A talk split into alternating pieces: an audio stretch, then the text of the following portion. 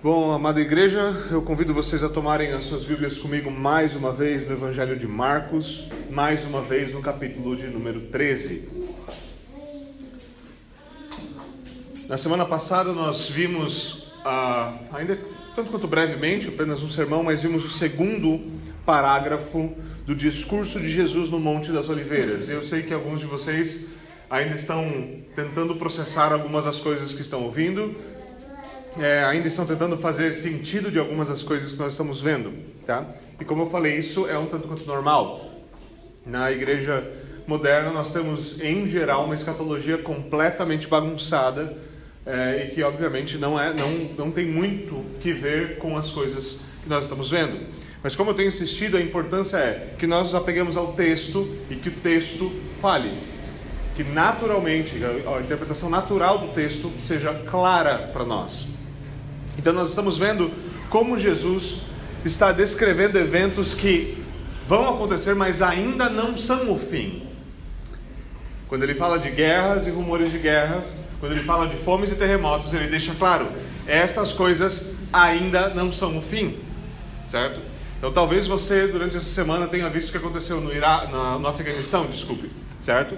E talvez você se lembre um pouquinho, você gosta de história, você se lembre como os Estados Unidos foi para lá certo? Do que aconteceu quando os soviéticos ah, estavam no Afeganistão, é, do que aconteceu depois quando eles saíram, como os Estados Unidos ajudou eles contra os soviéticos, como depois houve guerra civil naquele lugar. E talvez se nós fôssemos cidadãos do Oriente Médio, você ia falar: guerra civil aqui é basicamente a feira de frutas, certo? O negócio acontece o tempo todo. Certo? Mas nós do Ocidente ouvimos esse tipo de coisa, e aí depois então tem a invasão americana por causa da Al-Qaeda, a remoção do Talibã e agora, depois de 20 anos, simplesmente bilhões em armas, última tecnologia, fica, caem na mão novamente do Talibã e basicamente todos ficam me perguntando qual será, o que, o que vai acontecer. E uma das coisas que acontecem é começam a haver rumores de guerras. Isso é natural, é esperado, certo? O Afeganistão se aproximando da Rússia, Índia se aproximando da China, Estados Unidos se isolando, e aí a gente começa a ter essas coisas. A gente tende a olhar para esses eventos e imaginar que essas coisas são sinais do fim. A gente ouviu isso. Não há nada que venda mais livros do que essa mensagem. Nada. Nada vende mais livros do que isso. Eu tenho alguma noção do que eu estou falando. É incrível. Alguns livros que foram escritos falando: olha, veja aqui, ó, essas coisas que estão acontecendo, os soviéticos, a, a, a cortina de ferro, certo? A corrida militar, a corrida nuclear durante a Guerra Fria, esse é o fim do mundo. Esse é o fim do mundo, é o prenúncio do fim. O mundo vai acabar. E aí acabou a União Soviética. E aí alguns livros precisaram ser atualizados. E aí você precisa voltar e falar, bom, qual que é o grande próximo inimigo? Agora é o aquecimento global. Então foi toda aquela coisa, o Al Gore, toda aquela bagunça do aquecimento global. Daqui 20 anos nós não teremos mais gelo no mundo. E não aconteceu. Essas coisas atraem, nos atraem, mas é, é, importante, de novo, que nós saibamos navegar essas coisas. E como nós vamos aprender? Voltando para as Escrituras, em primeiro lugar, entendendo o que o texto de fato está dizendo. E então entendendo o que Jesus diz que deve ser feito em situações como essas. Jesus insiste, isso não é o fim, ainda não é o fim. E pelo contrário, ele reverte, ele fala o quê? Esse é o princípio das dores. O que está acontecendo são dores de parto. Ele vai dar à luz algo. Algo novo vai ser feito. Ele compara aquelas, aquele conflito com as dores de parto. O que, o que vai acontecer? É o fim do quê? Segundo Jesus, nós estamos falando sobre o fim do tempo. Tudo aqui é uma explicação da sua declaração. Não ficará aqui pedra sobre pedra. Ele fala isso sobre o templo, em Jerusalém sobre o templo de Deus. Haverão anticristos, guerras, terremotos, fomes. Nós vimos que tudo aquilo que foi anunciado, de fato, o Novo Testamento anuncia que aconteceu. Jesus está aqui fazendo, e o foco principal dele é instruir os apóstolos pastoralmente. Por quê? Porque é necessário que eu e você, assim como os apóstolos daqueles dias, quando passam por essas situações, saibam navegar essa situação. Como nós vivemos como cristãos? No meio dessa bagunça. Hoje, quando nós lidamos com o terceiro parágrafo, nós vamos lidar com aquilo que nós podemos seguramente chamar de a grande tribulação e a expansão ou avanço do reino de Cristo. Eu sei que provavelmente na primeira leitura você vai falar assim: a gente vai lidar com isso aqui do mesmo jeito que a gente lidou com o resto? E a resposta inicial é: a gente vai sim. Então, vamos ler nosso texto de hoje. Mais uma vez, Marcos 13. Em vez de lermos apenas o terceiro parágrafo, eu gostaria que lêssemos os três parágrafos para lembrarmos um pouquinho do contexto e ir fixando essa, uh, o entendimento dessa passagem na nossa cabeça. Então, convido vocês mais uma vez, Marcos 13. Então, hoje, do versículo 1 até o versículo de número 13. E assim diz o Senhor. Quando Jesus estava saindo do templo, um de seus discípulos lhe disse: Olha, mestre, que pedras enormes, que construções magníficas. Você está vendo todas essas grandes construções? perguntou Jesus. Aqui não ficará pedra sobre pedra, serão todas derrubadas. Tendo Jesus se assentado no Monte das Oliveiras, de frente para o templo, Pedro, Tiago, João e André lhe perguntaram em particular: Dize-nos quando vão acontecer essas coisas? E qual será o sinal de que tudo isso está prestes para se cumprir? E Jesus lhes disse: Cuidado, cuidado que ninguém os engane. Muitos virão em meu nome, dizendo: Sou eu, e enganarão a muitos. Quando ouvirem falar de guerras e rumores de guerras, não tenham medo. É necessário que essas coisas aconteçam, mas ainda não é o fim. Nação se levantará contra nação e reino contra reino. Haverá terremotos em vários lugares e também fomes. Essas coisas são o início das dores. Fiquem atentos, pois vocês serão entregues aos tribunais e serão açoitados nas sinagogas. Por minha causa, vocês serão levados à presença de governadores e reis, como testemunho a eles. É necessário que antes o evangelho seja pregado a, a todas as nações. Sempre que forem presos e levados a julgamento, não fiquem preocupados com o que vão dizer. Digam tão somente o que lhes for dado naquela hora, pois não serão vocês que estarão falando, mas o Espírito Santo. O irmão trairá seu próprio irmão, entregando à morte, e o mesmo fará o pai a seu filho. Filhos se rebelarão contra seus pais e os matarão. Todos odiarão vocês por minha causa, mas aquele que perseverar até o fim será salvo. Amém. Senhor, nós pedimos que o Senhor nos alimente pela tua palavra, que o Senhor nos dê a graça de compreender o que o Senhor aqui nos ensina. Ajuda-nos, Senhor. Fala conosco. Alimenta-nos e exorta-nos. Consola-nos e nos ensina. É o que nós te pedimos por Cristo Jesus. Amém. E amém. Bom, meus irmãos, mais uma vez, esse é um texto ah, polêmico, um texto no qual, como eu já comentei, existem distintas posições, maneiras diferentes de abordar o texto. Mas, de maneira básica, o que nós estamos tentando lidar é o fato de que, no versículo 4, Jesus está é, é feita uma pergunta a Jesus, a qual ele está respondendo agora. E a pergunta é: quando vão acontecer essas coisas? Que sinal teremos de que isso está prestes a acontecer. E Jesus começa então a sua resposta. Nós vimos que o segundo parágrafo desse texto é uma parte da resposta. Ele fala que haverão, haverá conflitos entre nações, haverá terremotos, haverá ah, fomes, essas coisas aconteceram. Nós temos registro bíblico e histórico de que elas aconteceram. Agora, quando nós chegamos aqui no terceiro parágrafo, muitas vezes é aqui que muitas pessoas vão ter um entendimento completamente diferente dessa passagem completamente diferente. Jesus começa a sua resposta, no, no, no segundo parágrafo, ele começa a sua resposta dizendo o quê? Tenham cuidado, cuidado, cuidado. Seu objetivo, e, e, quando ele fala dessa forma, ele deixa claro que o seu objetivo não é tanto dizer para eles, ó, vai acontecer assim, assim, assim, mas dizer para eles, ó, algumas coisas como essas vão acontecer, mas eu quero que vocês tenham cuidado. O objetivo é que vocês saibam viver como o meu povo no meio do caos.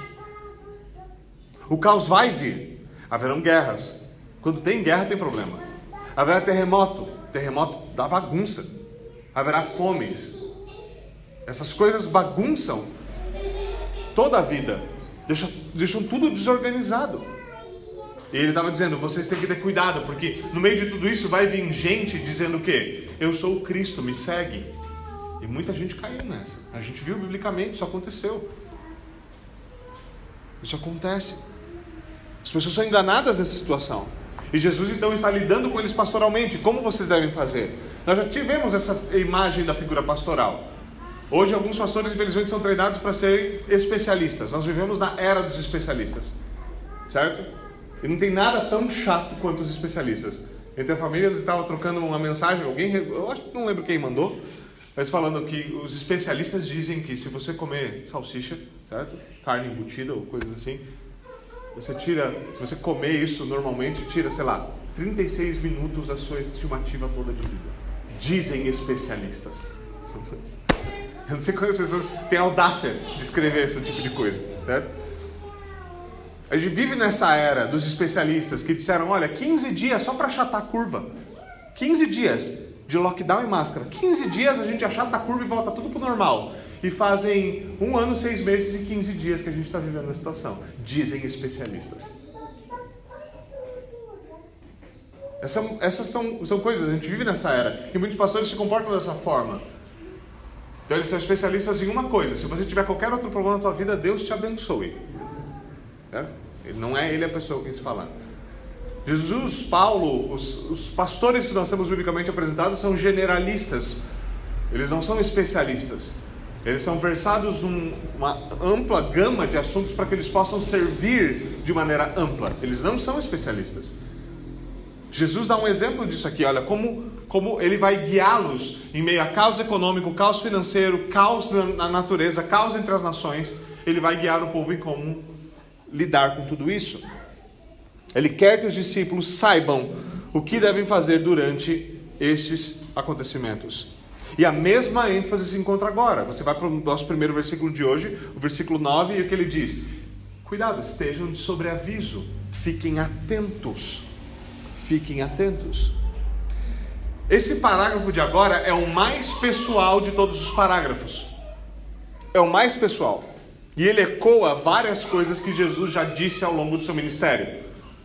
Certo? Pega, por exemplo, João 15. O servo não é maior do que o seu senhor. Se me perseguiram, também vão perseguir vocês. Lembra quando ele dizia: Olha, vocês vão de cidade em cidade, vão de um lugar para o outro. Quando não receberem vocês, bata o pó dos vossos pés e para o próximo. Não se preocupem, bem-aventurados são vocês quando vos injuriarem e perseguirem. Ele já falava dessas coisas. Ele era o exemplo cabal dessas coisas. Agora, aqui nesse parágrafo, ele começa a dizer para os seus discípulos que eles não vão ser meros espectadores. Eles não vão estar com uma cadeira, primeira poltrona, olhando os terremotos acontecer e falar assim: bem que ele disse que ia acontecer. Não vai ser impessoal. Não vai ser assistir televisão. Ele diz que estas coisas vão começar a acontecer com os discípulos pessoalmente. Eles vão ter de enfrentar isso.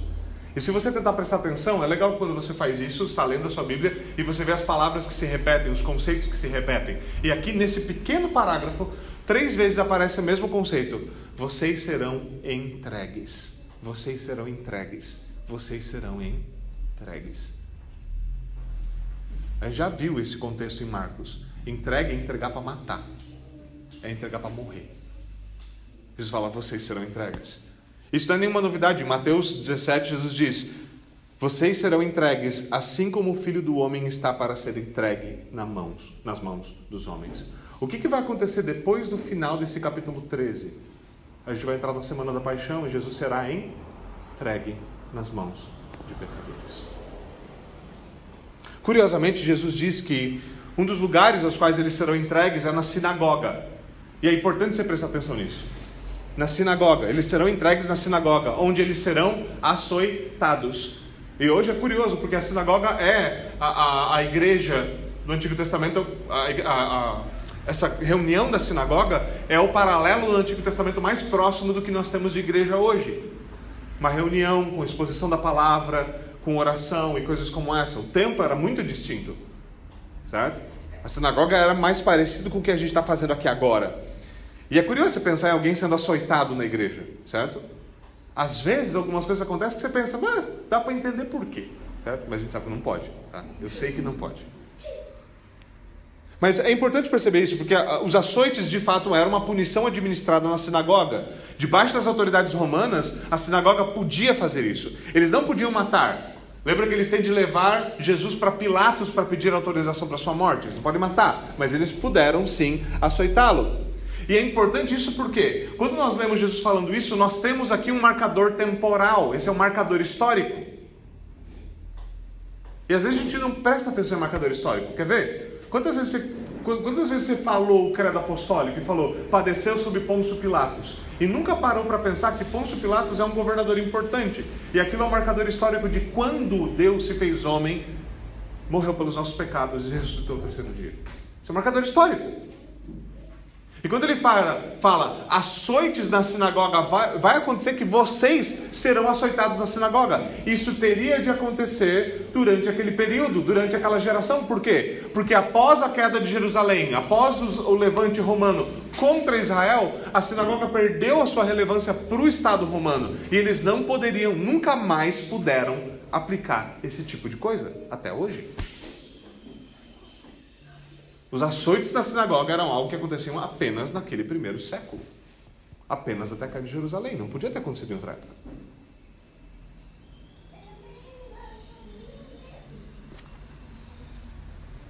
É importante nós percebermos isso. Em Mateus 23 e 34, texto paralelo, Jesus diz o seguinte aos, aos fariseus e às autoridades de Israel: Certo? Eu enviarei homens para testemunhar para vocês sobre mim.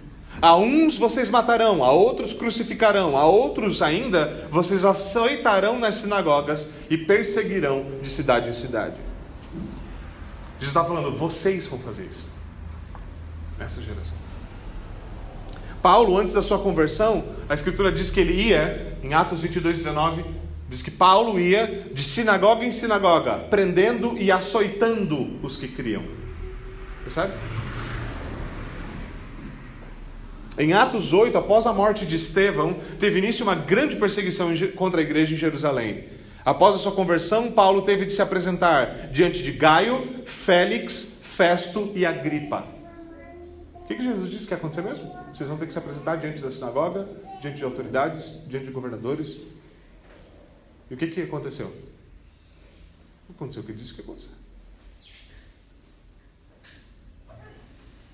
Assim como Jesus foi teve de se apresentar ao Sinédrio depois a Pilatos, assim também aconteceu com seus discípulos. O caminho da cruz que ele tomou, como nós veremos no capítulo 14 e 15, é o mesmo caminho de cruz que os seus discípulos vão ter de tomar. Mas curiosamente, Jesus diz aos discípulos que há um objetivo em tudo isso. Vocês vão ser entregues. Se vão ser entregues nas sinagogas, vão ser açoitados, se vão ser entregues para governadores, vocês vão ser entregues julgados. Vai ter Estado judaico e Estado romano. Todo mundo contra vocês. Mas há um objetivo nisso.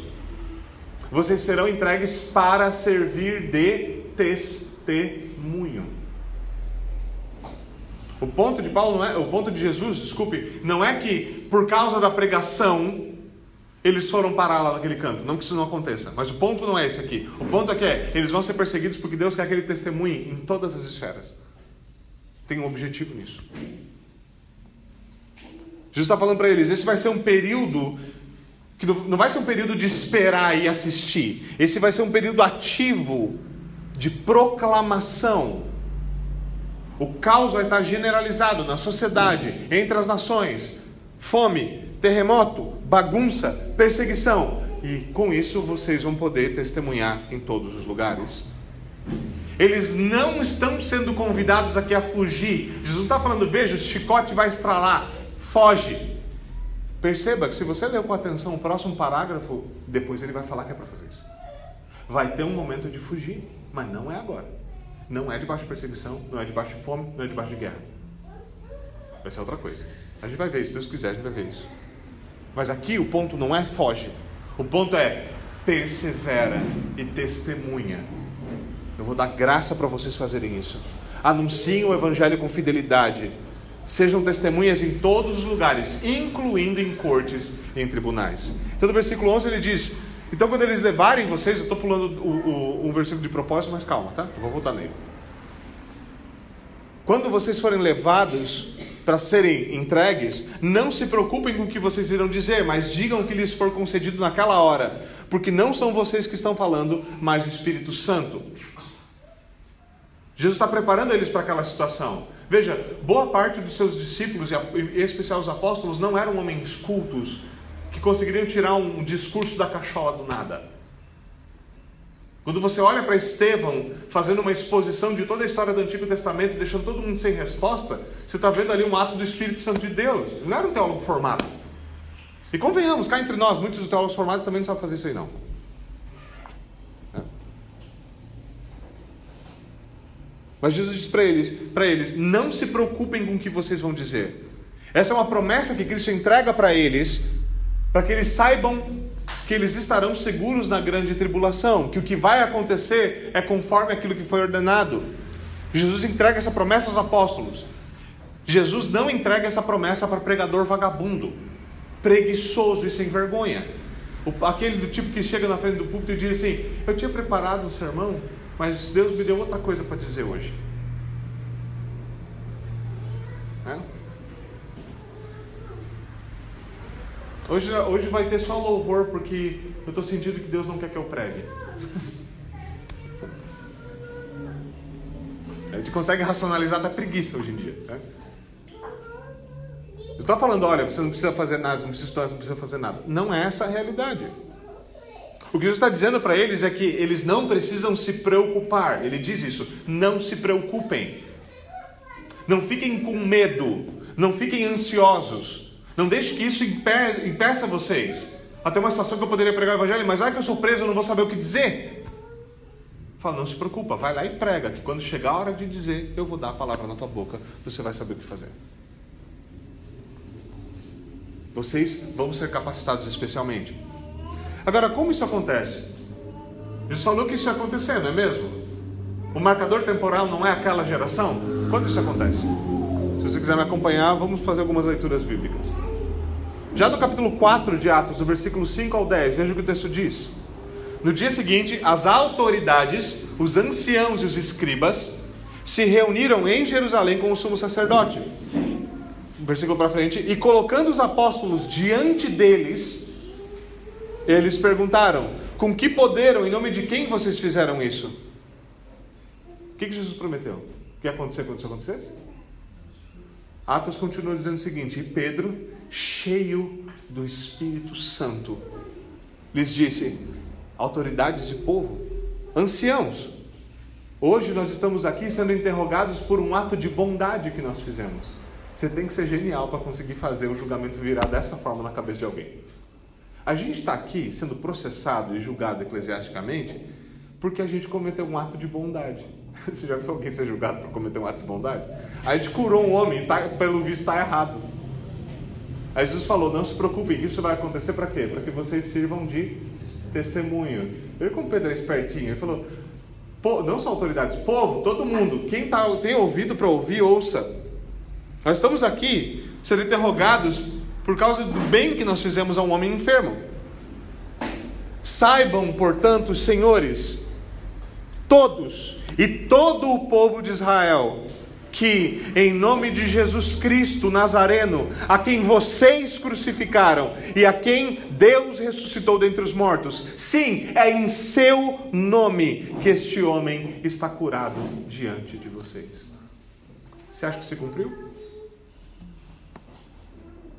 Atos 4, Atos 5. O que você acha desse testemunho diante de um tribunal? Atos 5, versículo 27 a 33. Trouxeram os apóstolos, apresentaram eles diante do sinédrio, e o sumo sacerdote os interrogou. Então Pedro e os demais apóstolos afirmaram: É mais importante obedecer a Deus do que obedecer a homens.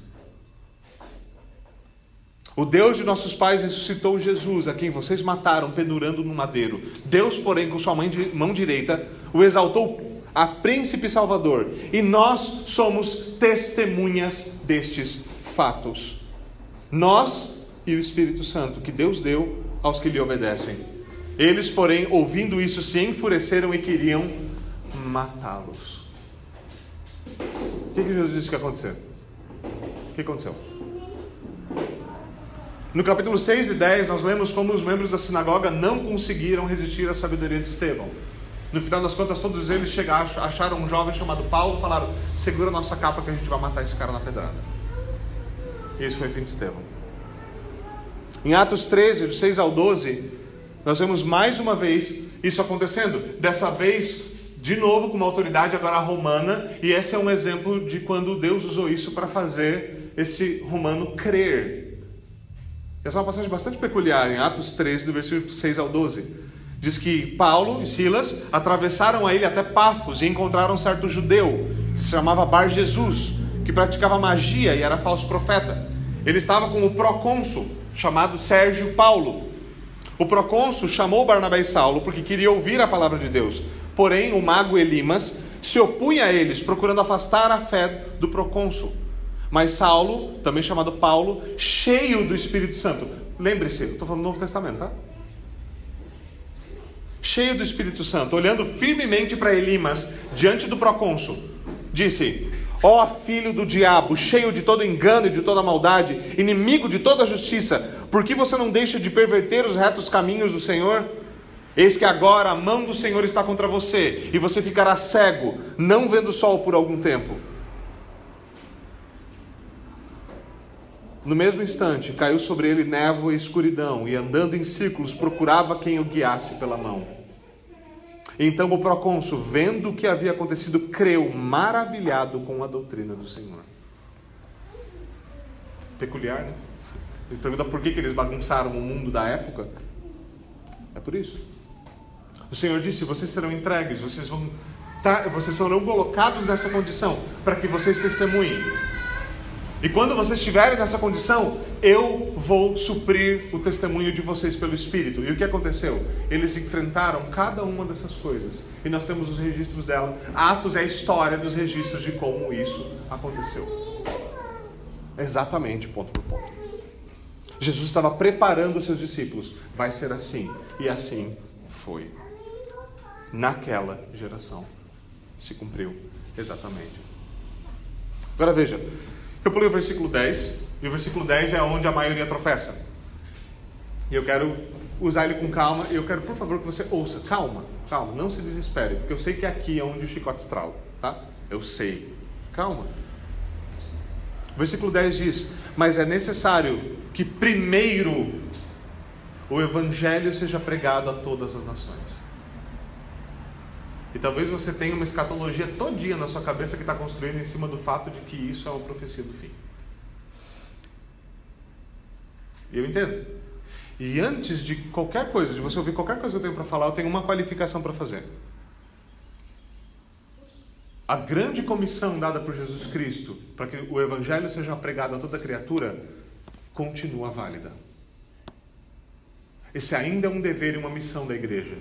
Isso ainda é algo que deve ser feito. Eu e você e a igreja como instituição deve continuar fazendo missões, anunciando o evangelho, pregando a toda criatura, fazendo com que o reino venha. Sim, isso é fato. Mas é importante perceber o que Jesus está dizendo aqui e o que a Escritura fala em consonância com o que está sendo dito aqui. Mas obviamente a pergunta fica é como é que eu entendo isso aqui, certo? Vamos ser bem sinceros. Você pode ouvir toda essa qualificação e falar: beleza, beleza, vamos lá, vamos lidar com isso aqui? Pastor, e agora? Bom, é importante perceber primeiro o fluxo histórico de toda a Escritura. Por quê? Porque isso dá contexto para a gente. O Antigo Testamento e os Evangelhos nos preparam para isso. A promessa do pacto Abraão era o quê? Que na, sua, na descendência de Abraão seria bendito quem? O povo de Israel? Não. Todas as nações da terra. Em Isaías 56, dentre todos os lugares, talvez um dos mais impressionantes, Isaías profetiza sobre a vinda do reino e como os gentios seriam atraídos para dentro do reino. É Isaías 56 que Jesus cita quando ele está purificando o templo, no começo de toda essa bagunça que a gente está vendo aqui. Lembra? O que, que ele fala? Esta daqui deveria ser uma casa de oração para todos os Essa era a expectativa de que Israel seria um luzeiro para as nações, de que eles seriam a nação que poderiam dizer: venham e vejam que o Senhor é bom. Essa era a expectativa.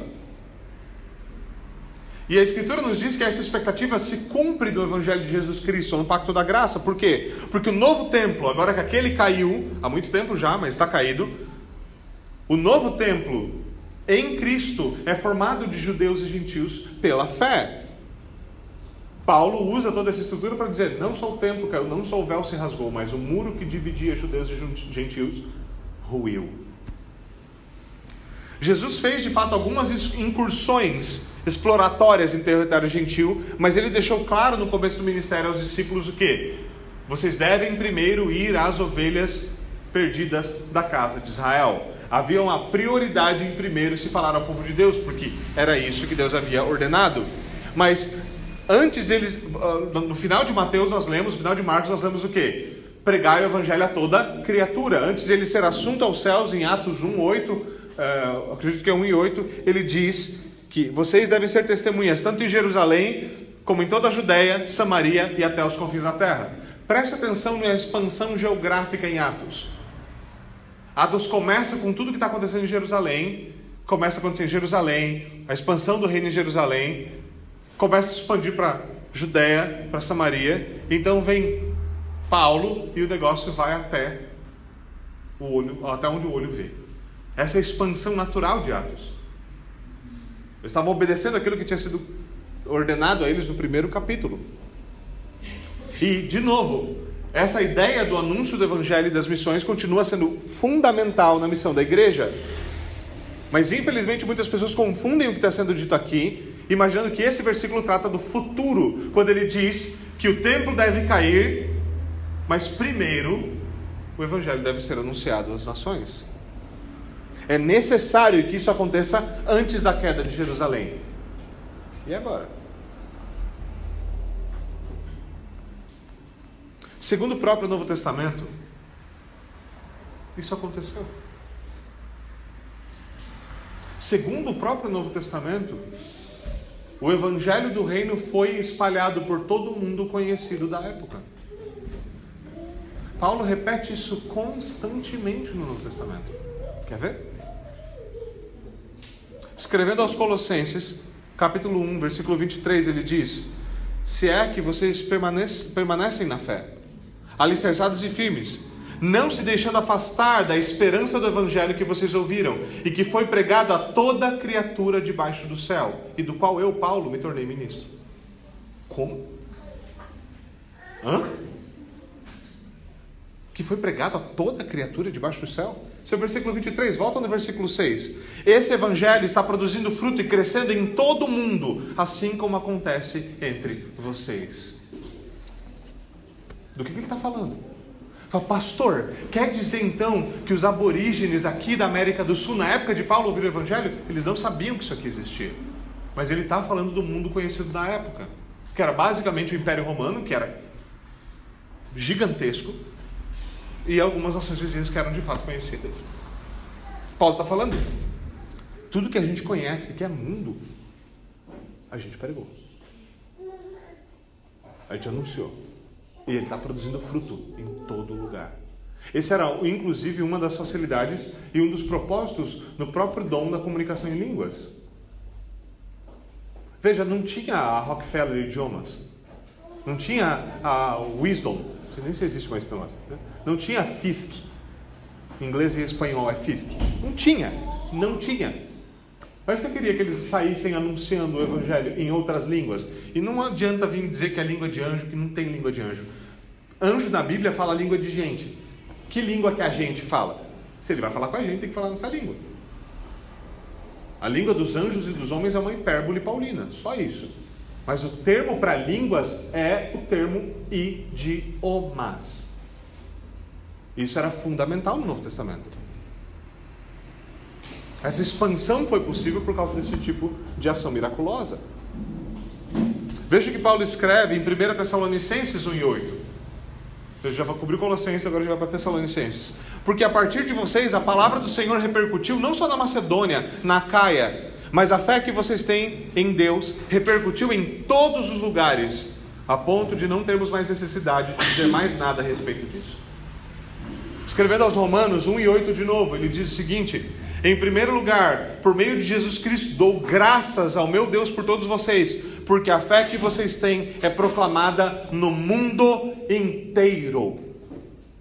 Eu não estou inventando os versículos, você pode anotar e ler um por um. Está tudo lá. Sabe o que é mais difícil? É que os termos gregos usados muitas vezes são basicamente o mesmo ou sinônimos exatos. Ele reitera a mesma coisa em Romanos 16, do 25 ao 27. Ele diz: segundo o mandamento de Deus, o evangelho é declarado entre todas as nações. Aquilo foi um movimento missionário assustador. Se você pegar qualquer livro de tradição eclesiástica, histórica, nós vamos aprender rapidamente que os apóstolos se espalharam depois da queda de Jerusalém. Eles se espalharam, é, mesmo antes da queda de Jerusalém, desculpe, por todo o mundo conhecido na época.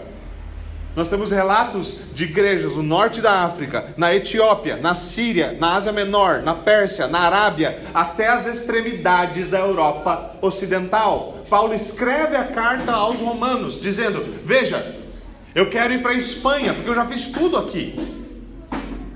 Essa região aqui eu já peguei em tudo, já plantei igreja em todas as grandes cidades. E esse era o foco, foco apostólico. Você pega uma grande cidade, planta uma igreja, aquela igreja se fortalece e evangeliza as cidades pequenas ao redor. Esse era o modelo missionário de Paulo. Hã? Ele fala: agora eu quero ir lá para a Espanha. Uma das possibilidades não é que ele queria plantar igrejas lá, mas que ele iria visitar igrejas que já estavam plantadas lá. Espanha é o extremo da Europa Ocidental, do ponto de vista do Oriente Médio. Se você pegar e olhar os mapas da época, tudo que eles conheciam ao redor de igreja. Mais uma vez, o fato é que essa profecia, esse anúncio de Cristo, antes disso acontecer, vocês vão disseminar o evangelho em todas as nações conhecidas. E o que eles fizeram? O Novo Testamento é evidência de que eles fizeram exatamente o que foi ordenado. Eles foram obedientes até a morte, assim como o filho foi obediente até a morte. Não pelo mesmo motivo. O filho o fez não porque ele precisava se livrar dos seus pecados, mas para que nós fôssemos livres dos nossos pecados. Eles fizeram pela gratidão, porque os seus pecados lhes tinham sido perdoados.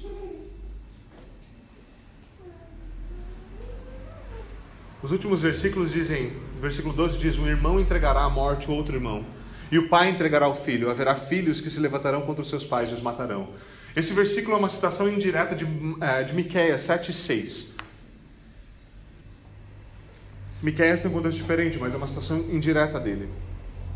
Jesus está dizendo que assim como ele foi traído, como ele será traído, né, no nosso contexto, obviamente, ainda é futuro, isso também acontecerá com os cristãos naqueles dias. Algumas vezes Jesus faz algumas, alguns anúncios bem peculiares sobre isso. Por exemplo, veja o que ele diz em Mateus 10, 34 a 38. Não pensem que eu vim trazer paz à terra, não vim trazer paz, mas a espada. Pois eu vim causar divisão entre o homem e seu pai, entre a filha e sua mãe, entre a nora e a sua sogra. Assim, os inimigos de uma pessoa serão os da sua própria casa. Esse é o contexto no qual ele diz: Quem ama o seu pai ou sua mãe mais do que a mim não é digno de mim. Quem ama o seu filho ou sua filha mais do que a mim não é digno de mim. E quem não toma a sua cruz e vem após mim não é digno Essas coisas sobrevieram os cristãos daquela época. E sejamos honestos, isso continua acontecendo. Quantos de nós já ouvimos história de irmãos que foram rejeitados e atacados por familiares por ter vindo para a fé? Talvez um dia você tenha feito isso. O amor de muitos esfriou, como foi dito que faria. O apóstolo Paulo fala, por exemplo, de como Fígelo, Hermógenes e outros, outros na Ásia o abandonaram, lá em 2 Timóteo. Em 2 Timóteo ainda ele fala de Demas, que amou mais a presente geração do que o Evangelho. Fala sobre Alexandre, que o prejudicou. Você consegue imaginar você servir junto do apóstolo Paulo e dar uma punhalada nas costas dele?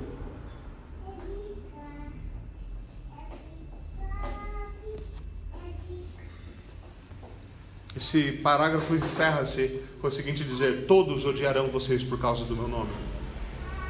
Aquele, porém, que permanecer até o fim será salvo. Todos odiarão vocês. Um dos livros mais peculiares sobre esse período da bagunça e toda a revolta do período romano se chama Anais, de Tácito. Tácito é um historiador romano. E esse livro é, obviamente, um, um excelente registro. Tácito descreve como isso se tornou generalizado. Ele explica como os cristãos se tornaram a párea da sociedade. E como isso aconteceu?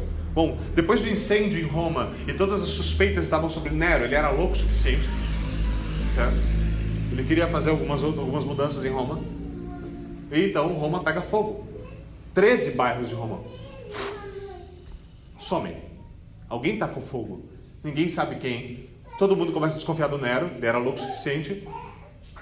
Os relatos dizem que Roma olhava, né, Nero olhava Roma pegando fogo e cantava, tocava, pedia para tocar violino. Não parece alguém bem são. Nero, para se livrar da culpa, tá? se escreve lá no, no, no trecho, na, na parte 15 dos seus anais, ele escreve que Nero falou para o povo: Olha, sabe esses cristãos, essa gente esquisita que fala aí de comer o sangue, de, de beber o sangue de Jesus, comer a carne de Jesus, que chamam, marido e mulher se chamam de irmão, esse negócio meio esquisito, esse povo aí, foram eles que incendiaram Roma. E quando Nero faz isso, estoura-se então uma grande perseguição, uma grande tribulação contra os cristãos. A coisa chega ao ponto dos cristãos serem vestidos com partes de animais mortos, ser lançados na arena para serem devorados por animais.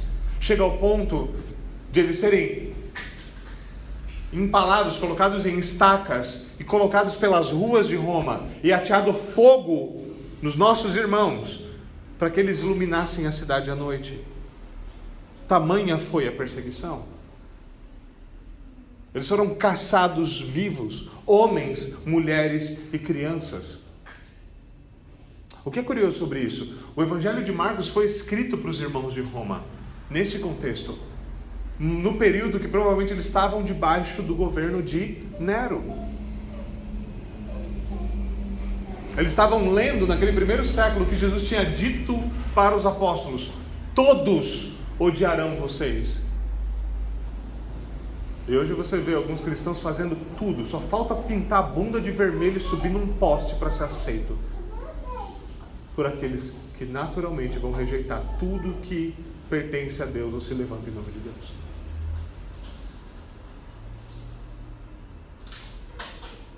É curioso. É curioso. O ódio contra os cristãos foi abertamente declarado. Eles morreram em massa. Marcos escreve isso para eles, para que eles saibam. E o consolo que eles encontraram aqui é saber que tudo isso haveria de acontecer, mas também em saber que todo sofrimento e perseverança deles serão coroados. Que ninguém que sofre por Cristo sofre em vão. Que nenhuma dificuldade dessa vida passará sem graça porque eles estão sofrendo porque eles são cristãos, eles estão sofrendo porque o nome do Pai, do Filho e do Espírito Santo foi colocado sobre eles no seu batismo. Eles sofrem por causa do nome.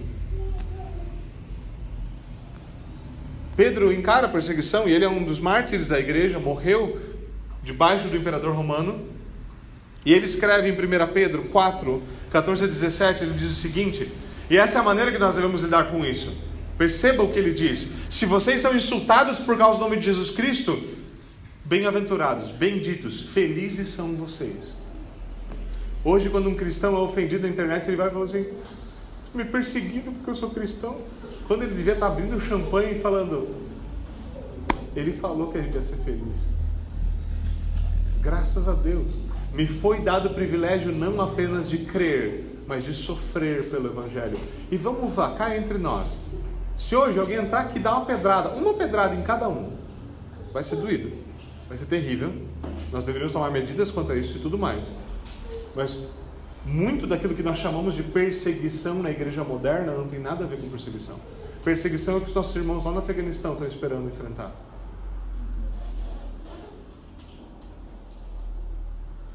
Sabendo que simplesmente se eles falarem Quer saber? Todo esse papo do Ocidente aí, deixa pra lá. Vamos eliminar essa raça.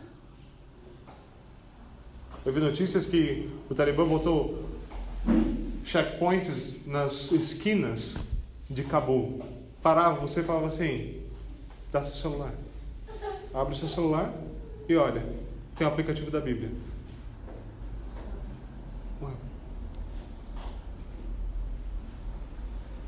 Entendeu?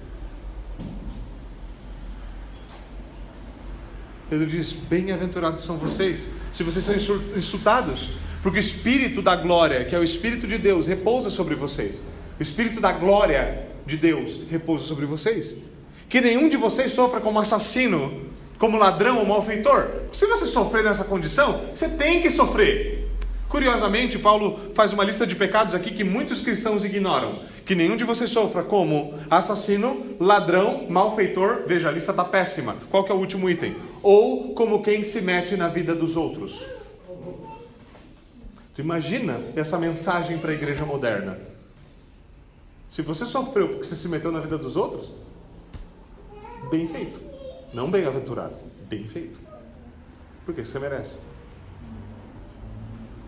É? Muita gente acredita que ser irmão e compartilhar a vida é meter o bedelho onde não foi chamado. Paulo coloca essa, esse comportamento na lista com ladrão, malfeitor e assassino. Acho que a gente deve maneirar aonde a gente se mete.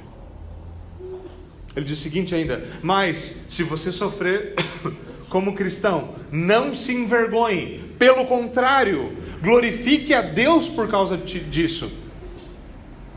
E veja que curioso que ele termina dizendo: Porque chegou o tempo de começar o juízo pela casa de Deus. É importante nós atentarmos para essa realidade porque ela tem se repetido na história. E preste atenção no que eu vou dizer aqui. O que Jesus disse aplicava-se imediatamente aos discípulos, aos apóstolos naquele contexto, porque ele vai marcar, inicialmente ele marcou e finalmente no texto, o parênteses do texto é esse: né, não se passará esta geração sem que essas coisas aconteçam, certo? Esse é o parênteses histórico. Mas isso foi dado para nossa instrução, para que nós aprendamos. Por quê? Porque esse padrão, esses movimentos na história, eles de fato se repetem. O fato de que cristãos são perseguidos não é novidade. Pensa no bispo Atanásio, poucos anos depois dos apóstolos. Atanásio de Alexandria foi exilado. Por que, que ele foi exilado? Porque ele simplesmente falava o que ele tinha que falar. Ele não tinha medo, não. Um dia, um dia a imperatriz falou: Vou fazer uma estátua para mim. Ele falou: Isso é vaidade, exílio. Sabe quantas vezes o cabra foi exilado e voltou? Cinco! Quando você lê um livro de história e o, o nome de Atanásio é Atanásio contra Mundo. Atanásio contra o mundo inteiro. É por quê? Porque ele conquistou esse título. Ele conquistou esse título. Ele conseguiu ser exilado cinco vezes. Bispo de Alexandria. Isso foi verdade para Hans, diante do, de Constança, quando ele foi morto por anunciar o evangelho. Foi verdade para Lutero em Worms, que só não foi morto porque ele, porque sequestraram ele em Worms. Isso foi verdade para Guido de Brel, autor da nossa confissão belga, que escreveu a confissão para entregar para o rei como uma defesa de que a fé que ele anunciava era a verdadeira fé. Ele morreu como um mártir, um mártir, enforcado. Pouco tempo, poucos dias antes de ser enforcado, escrevendo uma carta para sua esposa dizendo: esse, esse pouco tempo que nós tivemos juntos foi uma maravilha, mas não se apegue a mim, se apegue ao seu Senhor, porque se eu estou morrendo é para a glória dele. Isso foi verdade para Guido de Bré, então, na Inquisição Espanhola, que alguns insistem que nunca existiu.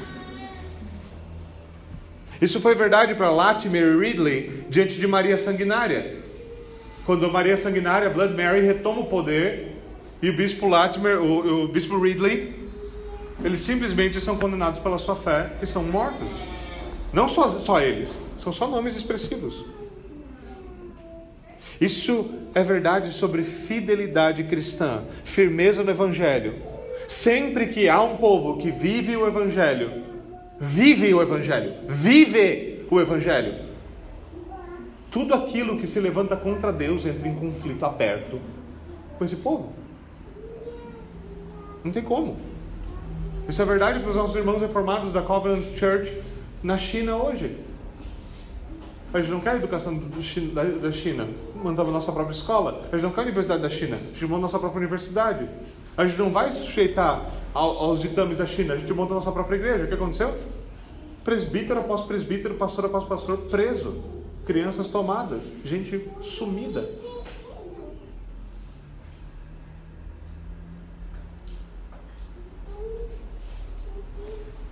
Sempre que um povo vive infidelidade, ele vai ter confronto com aquilo que se levanta contra o reino de Deus. Sempre. Sempre. Por que, que você acha que nos Estados Unidos, agora nessa medida da pandemia, as igrejas foram impedidas de abrir, mas os centros de aborto, Planned Parenthood, Planned Parenthood podia abrir porque era uma necessidade da medicina, da vida. Você não pode adorar a Deus, mas se você quiser abortar seu filho, fica à vontade.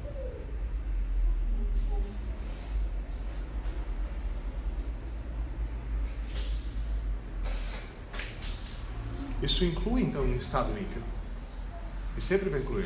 Sempre que um Estado ímpio, um Estado ímpio sempre se levanta contra o reino de Deus. Sempre que um Estado ímpio se levanta contra o reino de Deus, os verdadeiros cristãos vão entrar em conflito direto com ele.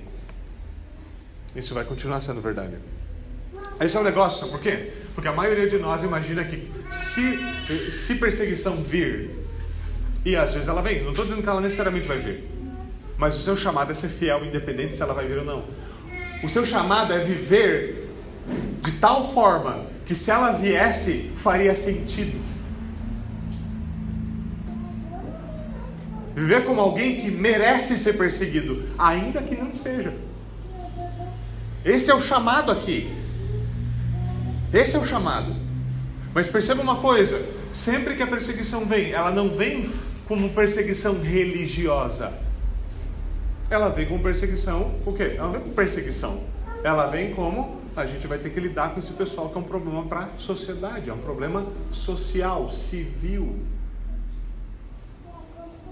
Esse grupo de pessoas é disruptivo na sociedade.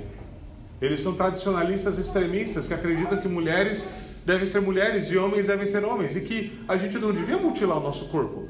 E que mulheres foram excelentemente feitas por Deus para serem mães e homens foram feitas com as costas largas porque eles são bons em carregar peso. E diferente do bando de maricas da sociedade, do bando de machorras na sociedade que a gente está criando hoje, incluindo partes de boas sessões da igreja, essa gente insistiu em viver fiel. E eles têm filhos que são obedientes, não são um bando de endemoniado, não parece uma legião de demônios. E eles são inteligentes porque eles estão sendo ensinados na fé. Sabe o que acontece? Essa gente está. Essa gente vive, quando essa gente, como essa gente, vive no meio de uma sociedade, ela é uma condenação contra a sociedade. Eles têm que se livrar dessa gente. Por isso que perseguição vem. Ela não vem como perseguição religiosa, ela vem como um problema civil. Sempre foi assim. O apóstolo Paulo era um incômodo civil. Sabe por que, que o pastor da, da Early Rain Covenant Church na, na China foi preso? Porque ele disseminava, disseminava um levante contra o Estado. Sabe qual é o levante do Estado, contra o Estado? Dê a César aquilo que é, pertence a César e a Deus aquilo que pertence a Deus. E qual é o problema disso? Que segundo a Escritura você tem que colocar César na bandeja e entregar para Deus, porque também é dele. Aqui mais uma vez Jesus nos apresenta um chamado para quê? De novo, perseverança.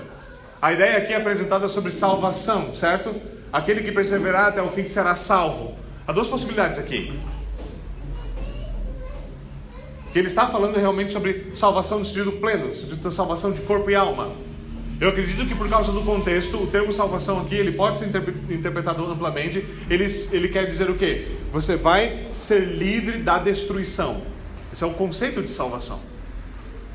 Então, se vocês perseverarem até o fim, vocês não vão ser destruídos junto com o povo de Israel na queda do templo. Mas a ênfase aqui que é importante, e eu vou encerrar com ela, é a seguinte: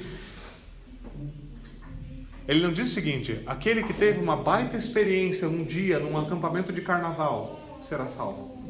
Ele diz: aquele que perseverar até o fim. Isso é curioso. Pedro nos chama a confirmar a nossa vocação e eleição.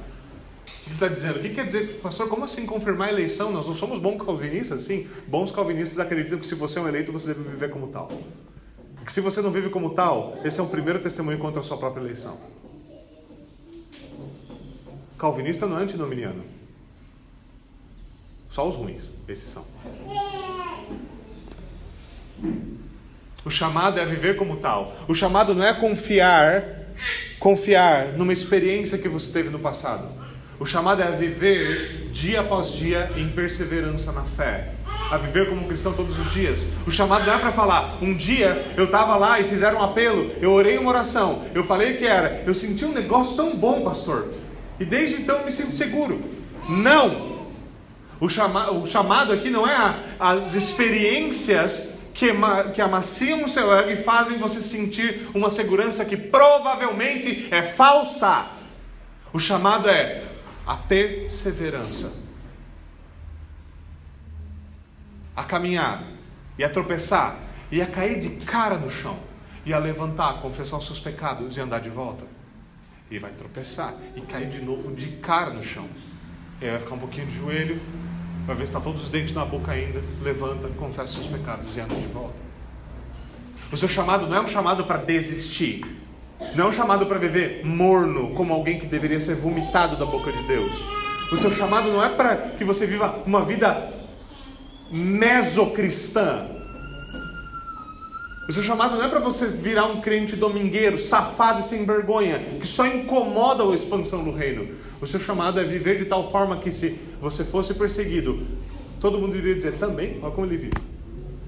Faz todo sentido ele ser perseguido.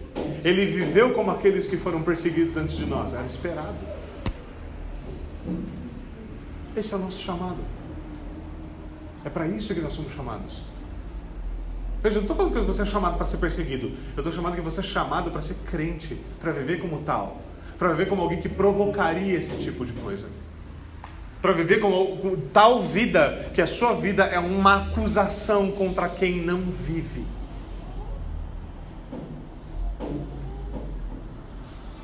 E não uma desculpa para que as pessoas digam: para quem para a igreja se fulano é da igreja e vive assim?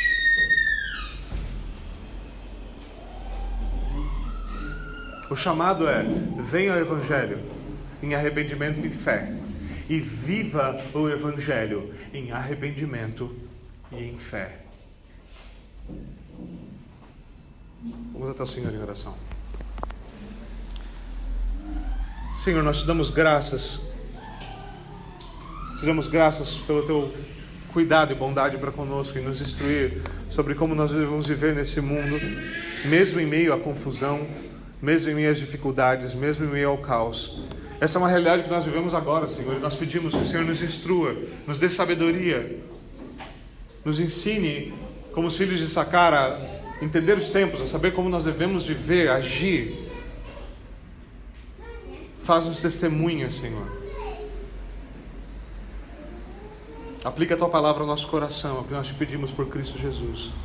Amém e amém.